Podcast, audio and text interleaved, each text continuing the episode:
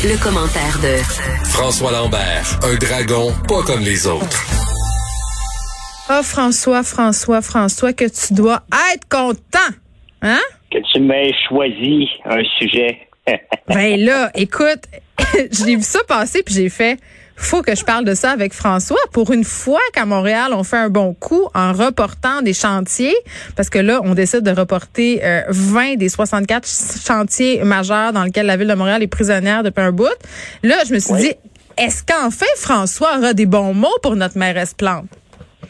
Ben, c'est difficile d'avoir des bons mots pour quelqu'un qui n'est pas une oh, leader. Force-toi, force-toi un peu. Pas, mais je peux pas me forcer parce que c'est pas c'est une gaffe qu'elle a été élue. À un moment donné, il va falloir mettre des, leaders qui sont capables de gérer, en premier lieu, un budget et des gens. C'est ça le job. C'est pas un concours de popularité, être maire de Montréal. Hmm. Ça devrait être qui est le plus apte à gérer. Puis je regarde mes futurs candidats qui s'en viennent. Il euh, y en a pas un qui m'inspire confiance. Peut-être la voix. Peut-être la voix un peu, mais honnêtement, moi, à part Michael Fortier, il n'y euh, a personne, puis il n'est pas dans la liste, malheureusement, à part de lui, il n'y a personne qui m'inspire confiance. Tu sais que Gilles Proux, euh, que a dit que s'il y avait 20 ans de moins, il se présenterait. Ben, Gilles Proux serait pas un bon maire non plus. Là. Ah! Gilles Proux, c'est un, ben, c'est un, un, gars intéressant à lire sur l'histoire, mais euh, il serait pas un bon maire de Montréal. Euh, ça, ça, prend quelqu'un qui va être capable de gérer et quelqu'un qui est capable de mettre son ego de côté. Parce que c'est ça le problème de la mairesse elle a un ego plus grand que nature, comme Denis Coderre. La réalité, c'est que c'est pas elle qui a décidé de reporter les travaux. Oh. Parce que faut pas se rappeler, il faut se rappeler que d'ici, il y a à peine un mois et demi, hmm. elle a dit J'ai été élu sur un plan, puis je vais faire exactement ce qu'on m'a élu. C'était mon plan, c'était mon idée, par ramener tout le temps le jeu. Et là, tout à coup, deux semaines après, il y a quelqu'un qui dit dire Hey, regarde, c'est parce qu'on n'a plus de maudit scène. Puis là, on s'en va en élection. Peut-être qu'on devrait se garder un peu d'argent dans nos poches, elle n'augmente pas les taxes c'est un geste purement électoraliste, un geste parce que un, on a parce qu'on est à bout. Là, je pense qu'elle a entendu les doléances euh, des Montréalais à propos des chantiers. Là, euh, à un moment donné, elle peut plus faire comme ça n'existait pas. Là.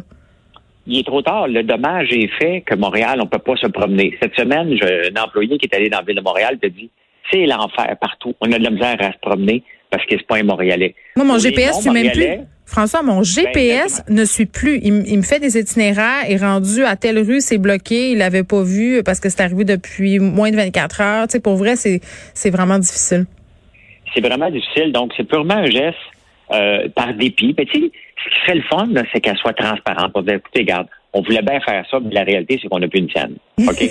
Donc, non, mais c'est ça, tu sais. Oui. Euh, mes parents, là, quand on était jeunes, là, puis à un moment donné, mon père, euh, tu sais, j'étais obligé de dire, regarde, les gars, euh, les enfants, papa, maman aimerait bien ça, vous achetez bien des cadeaux de Noël, mais on n'a pas de maudit scène. Fait que là, tu arrêtes de chioler, tu sais, euh, tu comprends très bien euh, qu'ils sont pas capables d'en fabriquer de l'argent. Mais c'est ça que la mairesse devrait nous dire. Elle devrait se dire, regarde, j'avais un plan, j'ai été élu sur un plan, mais ça n'a pas de sens de le maintenir dans le contexte actuel.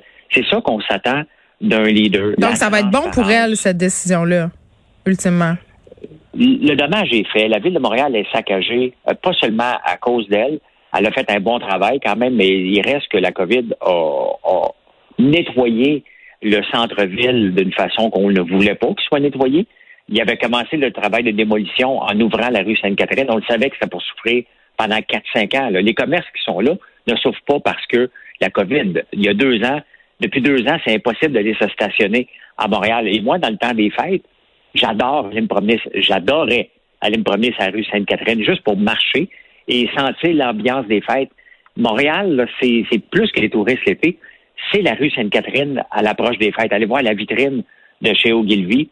Euh, mais cette, rue-là, elle est saccagée pour des bonnes raisons peut-être, mais il reste que pour les Montréalais, euh, nous, les Montréalais, on y allait sur la rue Sainte-Catherine. La réalité, c'est que la ville n'a pas une scène. Ils veulent pas augmenter les taxes parce que ça va être mortel pour se faire élire. Et euh, elle s'approprie encore l'affaire, c'est qu'elle s'approprie les mauvais coups en disant que c'était son plan, et elle s'approprie les non-décisions, parce que c'est une non-décision de reporter ça. Euh, c'est le temps de la réalité, là. C'est le temps de le faire. Il n'y a pas personne en ville. Mm. Ça serait le temps d'ouvrir la ville au complet et de dire, regarde, le dommage est fait. Puis le tourisme, il ne reviendra pas à Montréal parce que le tourisme, mondialement, il est à terre. C'est 70% de moins de touristes sur la planète donc, les gens restent chez eux. Réglera pas Non, on a comme un petit job, euh, on a comme un petit job de séduction là. Tu sais, quand ça fait longtemps que tu es en couple, il faut que tu, euh, faut que tu reconquérisses l'autre là. C'est un peu, euh, Ben, c'est un peu là ben, qu'on Il est. faudrait que tu le fasses à tous les jours, mais là, mettons que tu oublié, là, puis là, Ouais. ça serait le temps qu'elle nous apporte des fleurs. Là. Ben, je pense que rendu là, ça prendrait plus que des fleurs, euh, François. Hey, j'avais hâte de parler euh, avec toi. Je parlais de sucre avec Dany Saint-Pierre euh, Oui. tantôt. Puis bon, là, euh, l'Halloween, c'est en fin de semaine. Là, on va falloir déployer puis se réinventer un peu, je pense, euh, dans plusieurs maisons. Il y a les fabricants de chocolat qui nous attendent dans le détour pour vrai. Puis moi, je le remarque, là, tu sais, on aime tous et toutes le chocolat. Il y a juste ma fille de 10 ans qui déteste le chocolat et elle a un gène euh, qui marche pas. C'est ça qui se passe. Mais quand je suis quand je fréquente mon épicerie, je remarque que l'offre de chocolat est rendue vraiment intense. Il y a pas juste les petites barres d'Halloween là, c'est rendu que tu sais les barres de chocolat, les Kit Kat de ce monde, les aéros euh, déploient comme sorte de formats, de façons, il y a des saveurs aussi. Il se passe euh, ils veulent vraiment nous avoir dans le détour puis ça marche. Ben, tu sais, ce que les gens aiment, là, les gens aiment les petits formats et les immenses formats. On va chez Costco pour acheter de la grande quantité et le, le, le entre-deux pogne un peu moins. Plus tu fais les petits formats, plus les gens euh, vont y aller. Puis, euh, tu sais, faut, faut, le le seul problème avec le chocolat, parce que faut se dire les vraies affaires, là, il y a une grosse problématique mondiale. Et il n'y a pas grand monde qui est capable de l'éradier. Puis, je me sens toujours mal, moi, quand je mange du chocolat. Je le prends noir. Moi Euh, mais c'est juste du sucre, du chocolat blanc, euh, de- du chocolat au lait. C'est, pas du chocolat, premièrement. Là, une, ils appellent ça Ben, une friandise chocolatée. Exactement. Mais le problème, c'est que on peut pas l'éradiquer facilement ou l'éradier. Des fois, je me mélange des mots. Qu'est-ce que tu veux éradiquer, là? euh, Qu'est-ce que tu veux éradiquer? le, le- le- le travail des enfants. Ah, ben La oui. plupart du chocolat vient de la Côte d'Ivoire et du Ghana. Et euh, le travail des enfants est une grosse problématique et que les, les Nestlé de ce monde ferment les yeux. Mars aussi, c'est pas facile à régler parce que c'est des pays extrêmement pauvres. Mais si on achète Et- du chocolat équitable, c'est, correct, sauf que ces grands conglomérats-là, ils, ils en ont pas, je pense, non? Ben c'est très difficile. Ces pays-là sont extrêmement pauvres. Donc, qu'est-ce que tu fais? Les parents ont de la misère à arriver, puis ils ont huit enfants. Fait que, regarde, venez travailler avec nous autres, ça, ça va de soi. Euh, mais plus on consomme du chocolat, plus on les enlise dans la pauvreté. Euh, c'est un, c'est un cercle vicieux qui est extrêmement complexe à régler. Hey, t'es Mais, donc bien euh, party pooper aujourd'hui. Moi, je m'en allais, sérieusement.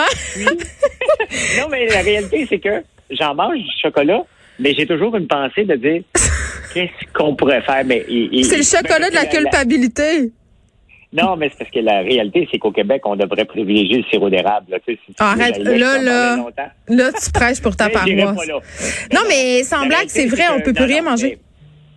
On peut. La réalité, c'est qu'il y a beaucoup de sucre là-dedans. Il faut en manger avec modération. Tu sais, moi, je suis dans la business du sucre, puis j'en consomme presque pas. Mais ça n'empêche pas que quand j'en mange, je suis pas obligé de m'empiffrer puis d'être, euh, avoir mal au cœur là, de- de- avant d'arrêter.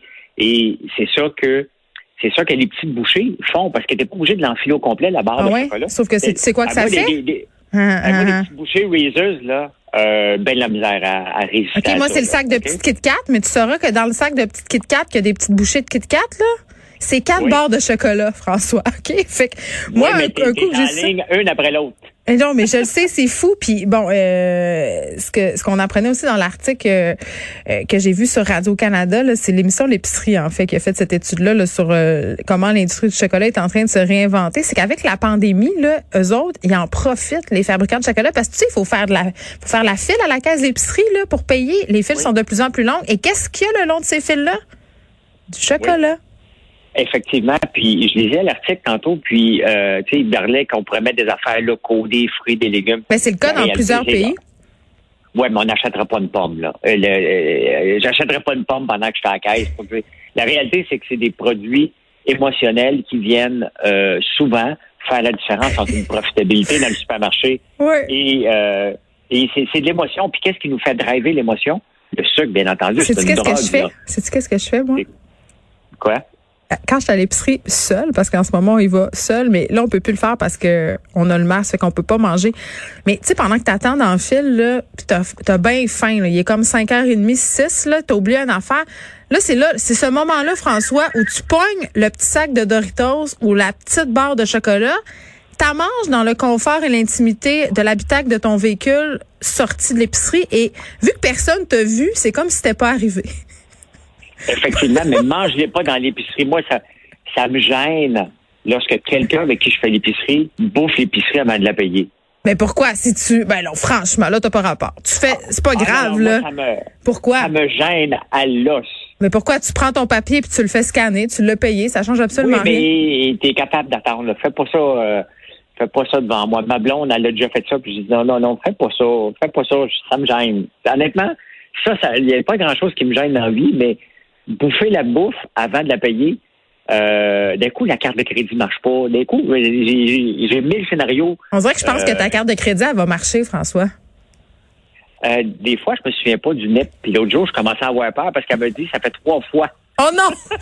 Oh non, puis c'est ça. Puis au bout de trois fois, euh, oui, mais tu sais qu'il y a certaines épiceries qui mettent des aliments à la disposition des clients parce qu'ils sont tannés, parce que la plupart des gens qui mangent en faisant l'épicerie, moi je paye mes affaires euh, au bout du compte, là, sauf qu'il y a beaucoup de gens qui paient pas, qui laissent les emballages un peu traîner partout. Ça, c'est un manque de civisme incroyable, puis ça fait des pertes annuelles au bout du compte qui sont quand même euh, assez considérables. Donc retenez ça, là, François Lambert, si jamais vous faites votre épicerie à 75 pièces avec lui, il faut pas manger avant, faut payer, puis manger après. On s'en reparle demain, François. Jean-François.